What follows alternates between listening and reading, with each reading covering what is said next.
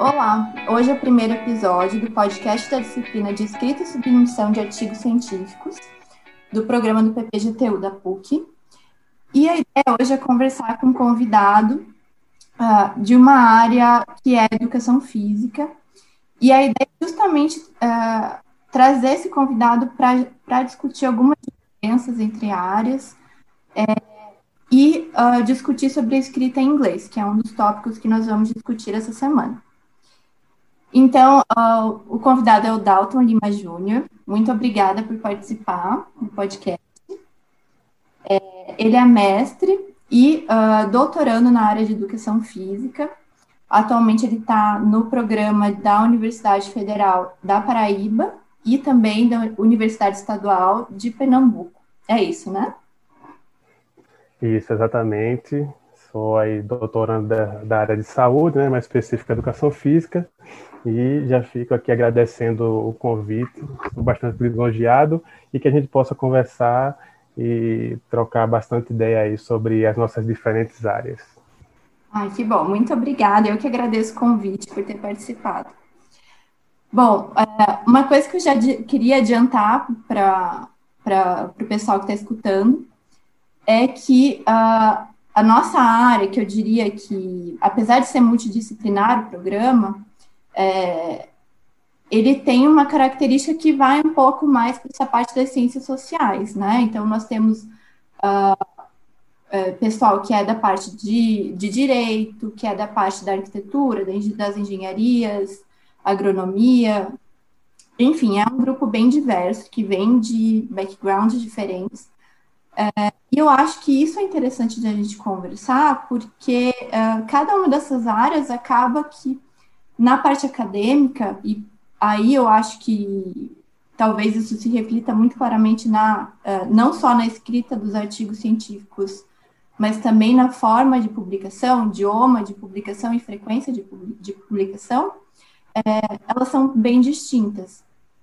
Então, uh, só para gerar um choque inicial no pessoal, é, você se importa de falar para a gente mais ou menos uh, quantos artigos você já publicou, quantos artigos você tem em andamento para uh, tem previsão de publicação em breve, só para a gente já conseguir ter uma ideia dessa diferença aí. Então, uh, publicados, você me pegou agora que eu não tenho decorado, mas eu tenho cerca de 35 artigos publicados. Uh, e eu acho que todos estão em. Acho que dos, dos 35, 34 estão em inglês.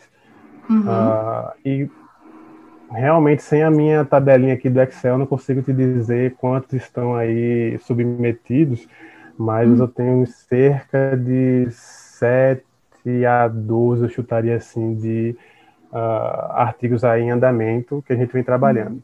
Uhum. Né? Então, seria mais ou menos. Uh, em números, seria mais ou menos isso aí. Que para destrinchar, acredito, aqui na, na, conversa de como a gente vai chegando nos números. Uhum. É, é, eu até dei, é, dei, uma olhadinha no teu Lattes antes da, da conversa, e é exatamente isso. Tem uh, 31 já publicados, acho que são quatro, que, ou quatro ou cinco que estão ali na, uh, já aceitos, né? E imagino que você tenha aí vários que você está trabalhando ou que está no processo de, de aceite, de, quer dizer, vamos ser positivos, né? De aceite nos serviços. Né? sim, sim, sim.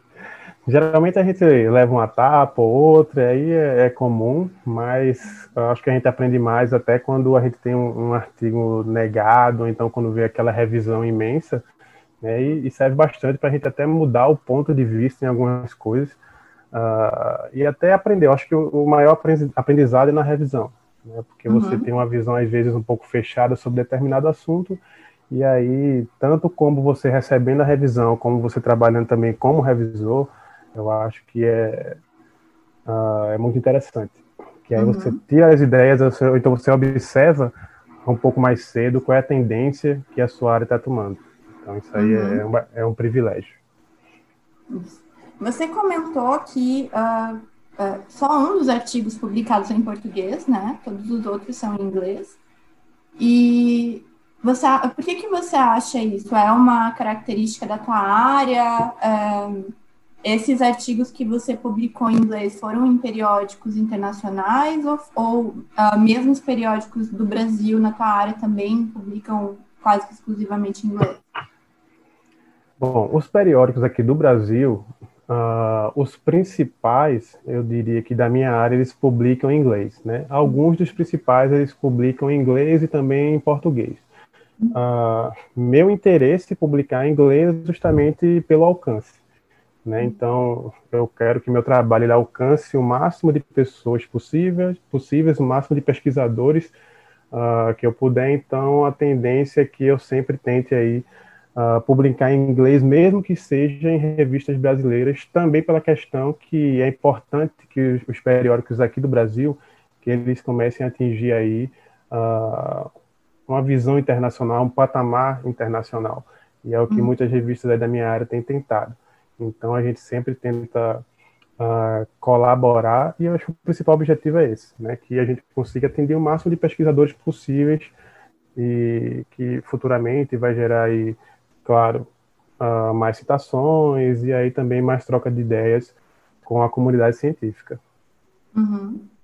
Eu acho isso bem interessante na tua área, que talvez até pela velocidade, que me parece que os artigos, eles uh, são publicados, imagino eu que sejam publicados mais rápido na tua área. Você sabe me dizer uma média, mais ou menos, de tempo que demora até a aprovação do artigo? Então, vou te dizer que da experiência que eu tenho, isso depende muito, né? Uhum. Mas, em média, eu diria que quando é rápido, uh, três ou quatro meses o artigo é publicado e quando demora é cerca de um ano. Né? Ah, ah, uhum. Claro que tem os extremos que em, algumas, em algumas vezes, raras vezes, um, um, mês e meio, às vezes o artigo já é revisado e publicado, uhum. e em outras raras vezes também já vi casos de, por exemplo, meu orientador, dois anos e meio, o artigo na revista, ele já tinha até deixado de lado e depois recebe o aceite de repente. então, mas em média é isso. Acho que diria cerca de seis meses é o, a média aqui na nossa área. Quatro a seis meses demora aí para um artigo ser revisado e aceito. Entendi. É, eu acho que ainda é mais rápido do que uh, na nossa área de voltada mais para gestão urbana, planejamento urbano eu acho que, que seis meses é um tempo bom. Seria o que eu consideraria rápido. Sim, sim. É... Bom, e, e a frequência? Bom, normalmente você publica com outros pesquisadores, né? No teu programa. É isso?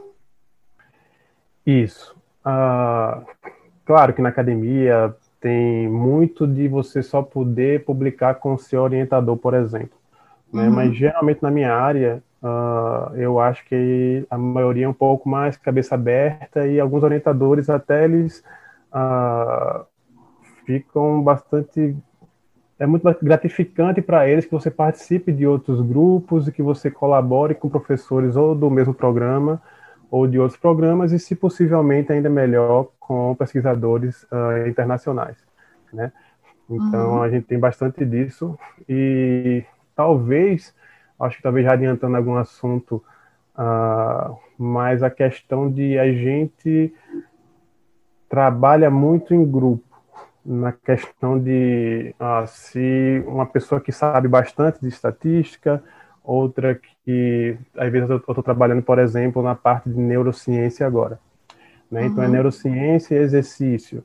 Então, tem um professor muito bom de neurociência e, por exemplo, eu entendo bastante de exercício e vai ter um outro professor que ele já tem uma visão um pouco diferente. Então, o que geralmente a gente faz é juntar a melhor equipe para falar sobre determinado assunto. E essa uhum. equipe, geralmente, ela tem entre cinco e seis uh, pesquisadores. E aí a gente uh, junta as ideias e vê quais os, os, pontos fortes de cada um. E a gente tenta adicionar no trabalho. Então, acho que isso facilita aí uh, uhum. tanto para o número de publicações né, quanto para a qualidade também aí do produto. Uhum.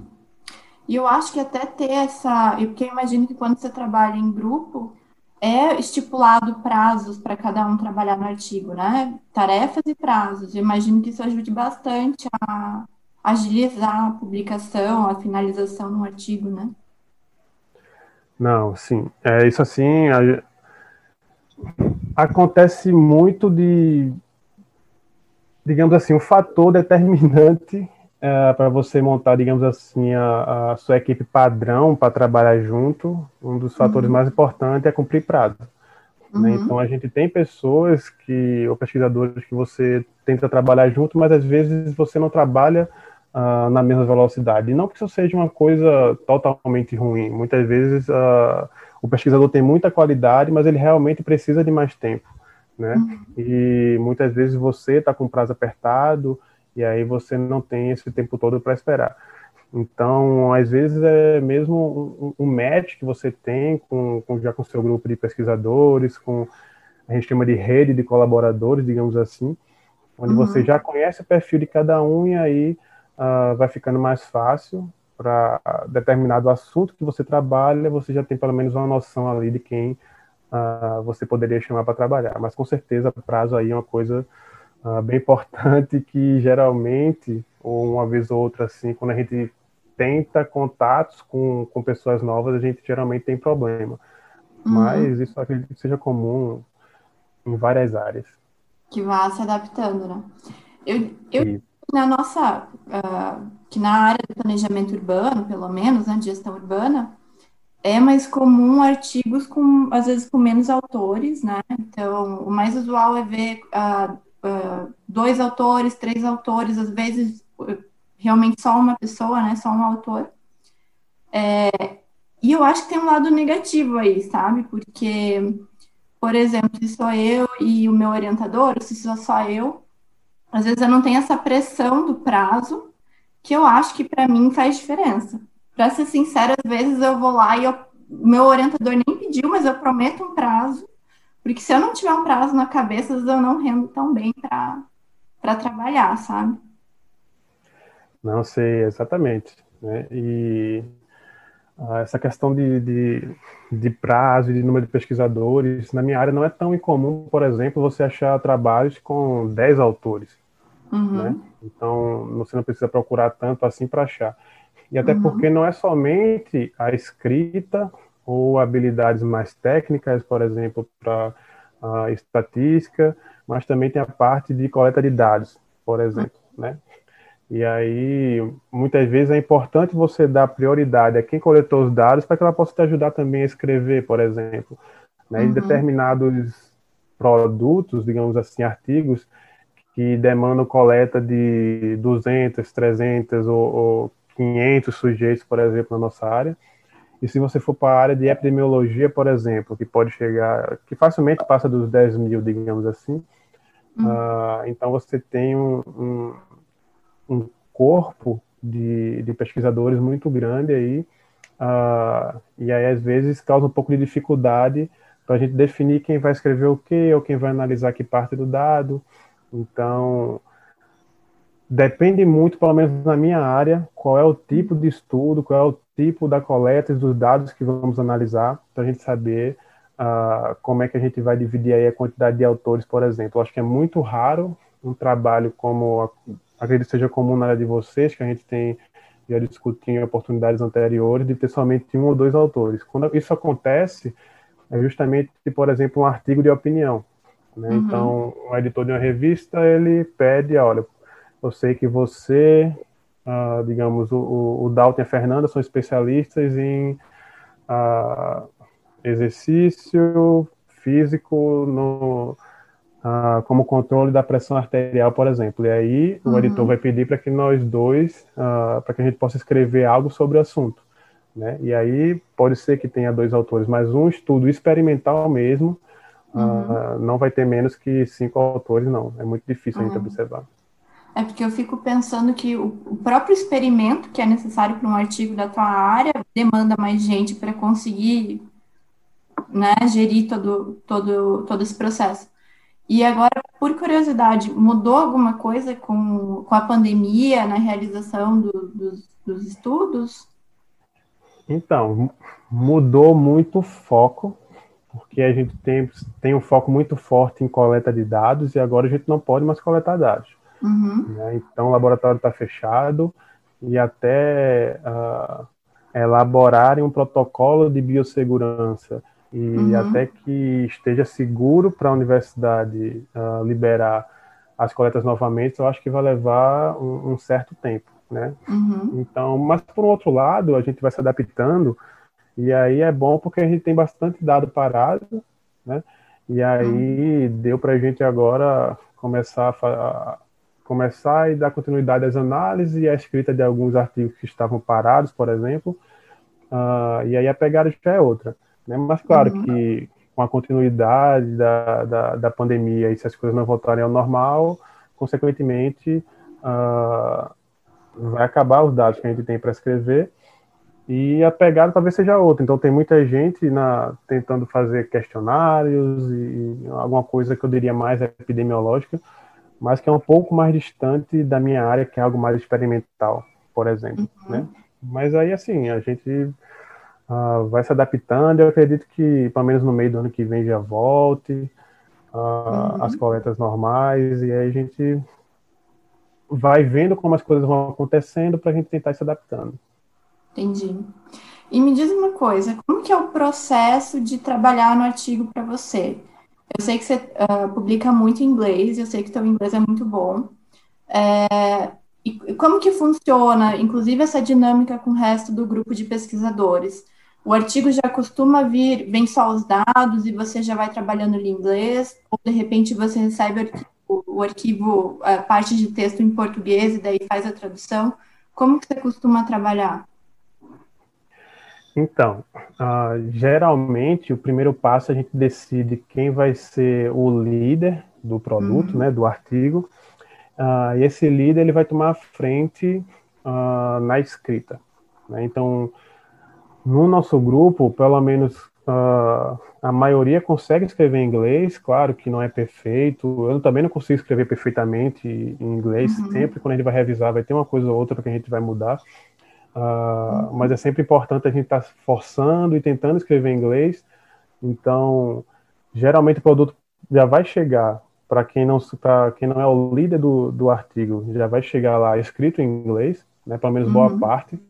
E aí, de acordo com a especificidade de cada um, você vai colaborando. Então, por exemplo, uh, se eu sou o líder do, do, do produto, e aí eu vou mandar para Fernanda que uh, colaborando comigo sobre exercício de pressão arterial, aí ela vai dar ênfase justamente nessa parte de pressão arterial, já que ela é mais especialista do que eu, por exemplo. Então, quando for para um outro colega que é mais forte na estatística, né, ele vai verificar se a análise foi correta, ele vai verificar os resultados, se, se deu significativo, se não deu, se realmente um grupo é diferente do outro, se não é. Então, cada um vai tendo aí a sua função específica para cada trabalho.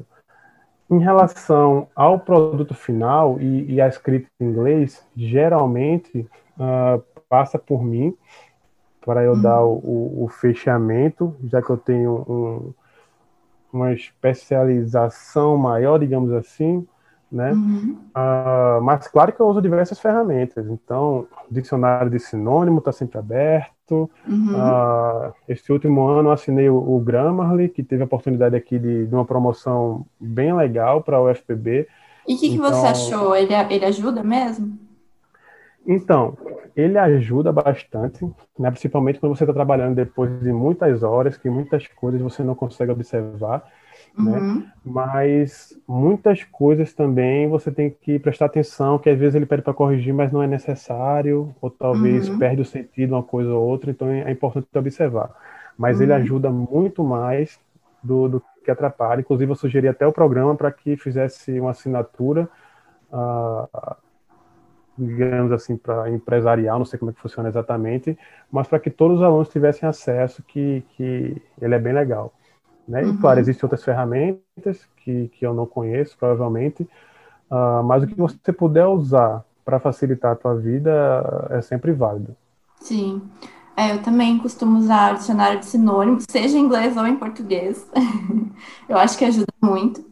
É, o Grammarly eu nunca cheguei a. Eu sempre vejo, sempre recebo e-mail. Eu não sei se alguma vez eu me cadastrei, se eu baixei o que, que eu fiz, mas eu sempre recebo.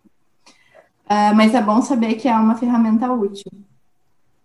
E é muito não, caro? É não, então, uh, como foi um professor da área de exatas, se não me engano, foi da área de informática, e aí ele mandou um e-mail para os programas de pós-graduação e era uma promoção assim muito boa, que eu acho que era 160 reais o, por ano, né? Uhum. Eu sei que se você for fazer o individual é bem mais caro, uhum. né? Mas aí era um preço bem acessível, assim, eu utilizava o Grammarly durante bastante tempo, mas não o prêmio, digamos assim, né? Uhum. Uh, e o prêmio ele ajuda bastante, uh, mas também o, o, a versão gratuita, ela também é boa, né? Uhum. Então, eu acho que vale bastante a pena, uh, pelo menos você experimentar. Né? E depois, uhum. se você se adaptar e, e uh, se der bem com o programa lá, talvez você pense na, na opção de, de, pagar o prêmio, mas ele facilita bastante e com certeza uh, salva aí bastante tempo do que eu iria perder, tendo que ler minuciosamente cada, uhum. ca, cada frase, cada parágrafo, que às vezes você está cansado e sempre uma coisa ou outra assim pode passar. Uhum. É, eu acho que, que uma coisa também, que por mais, por melhor que seja né, o nosso inglês, uh, a gente não é nativo, então sempre tem que ter isso em mente, porque uh, é bem comum a gente, uh, quando a gente escreve realmente o artigo e envia, é, é, bem comum que no processo de revisão, às vezes a revista vai sugerir, talvez você encaminhar o artigo para um revisor, né, para alguma pessoa que realmente seja nativa do, do idioma. Uh, e o que a gente tem que ter em mente é que o, você tem que escrever o artigo de uma forma uh, compreensível, que dê para entender as ideias, que esteja tudo claro, por mais que não esteja no inglês perfeito. É, e nesse sentido, eu acho que algumas coisas a gente tem que tomar cuidado, né? Que não dá para querer usar a lógica do, que, do português ou de como a gente escreveria no português no inglês. É, nesse sentido, você teria alguns conselhos? Então, eu procuro sempre pensar uh, para quem eu estou escrevendo, né? Uhum. Quem eu gostaria que lesse meu paper, por exemplo, né? Então, se meu pai, que não é da área, fosse ler meu trabalho, será, será que ele iria entender? Uhum. Então, eu, eu penso muito assim, eu quero escrever para que mesmo as pessoas que não são da área acadêmica para que elas possam ler meu trabalho e que elas possam entender. Né? Então, uhum. esse para mim é o primeiro ponto. Então, se você pegar trabalhos que eu sou responsável, então provavelmente você vai perceber que eu tento ser o mais claro possível e, usar a linguagem mais clara possível e direta. Uhum. Né?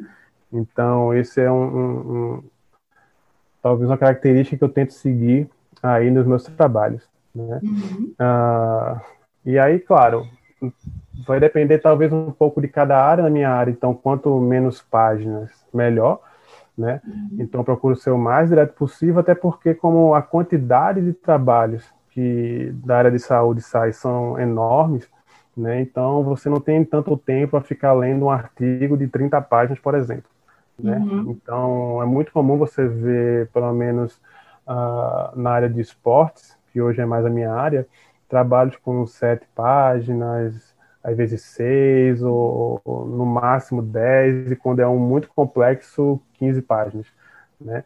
Uh, então, deixar muito mais longo que isso é muito maçante, né? uhum. né? pra, principalmente para quem tem um, um, quem precisa ter uma quantidade de, de leitura alta.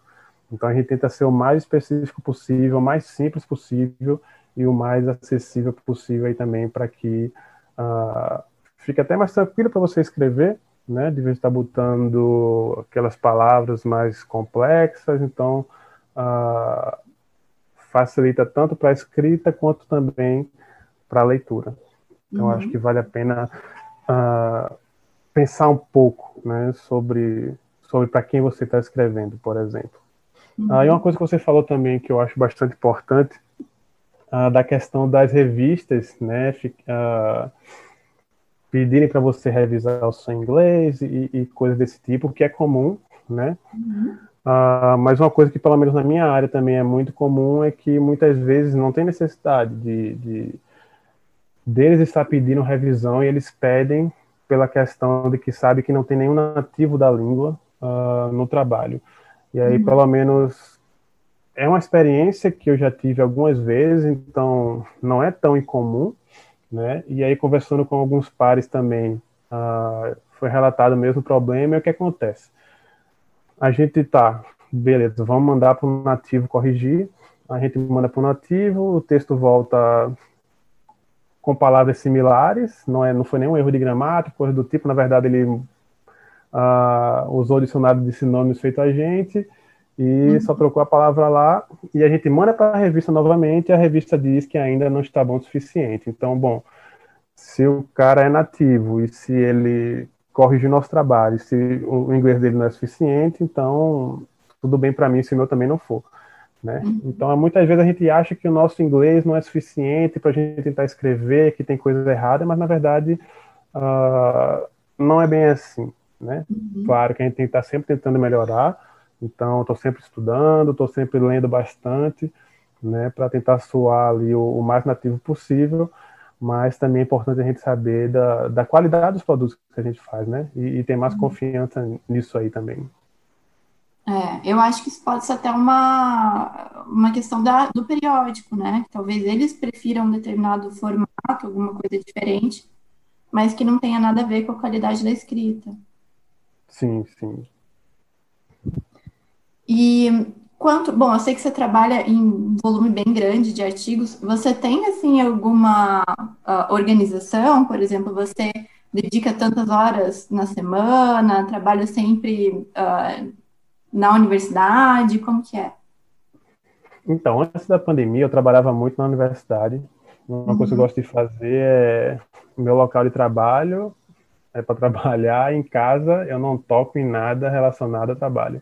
Uhum. Né? Então, eu prefiro sempre morar perto da universidade onde eu estou estudando, então isso facilita bastante também, porque eu, se eu quiser passar o dia na universidade, eu consigo passar, e aí também é tranquilo uh, ah, para chegar em casa, né?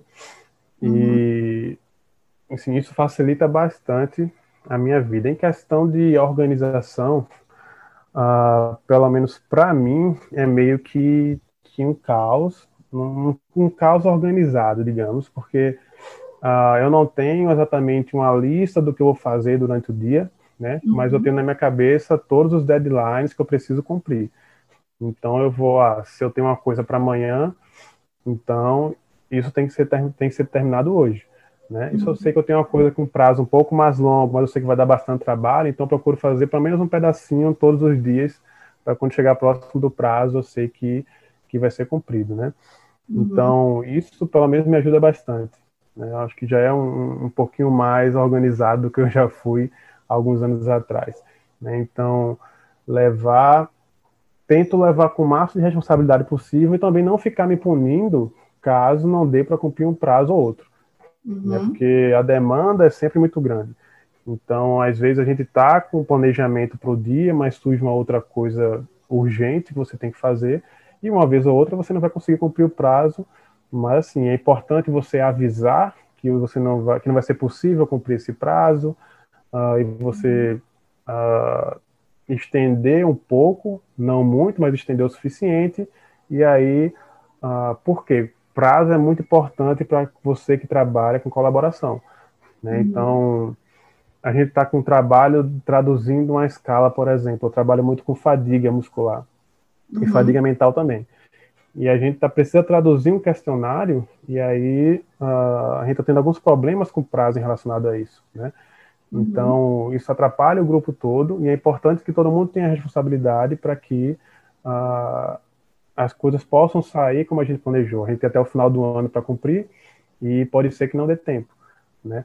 Então, é sempre bom ponderar, porque você está avaliando outras pessoas que trabalham com você do mesmo jeito que outras pessoas estão te avaliando.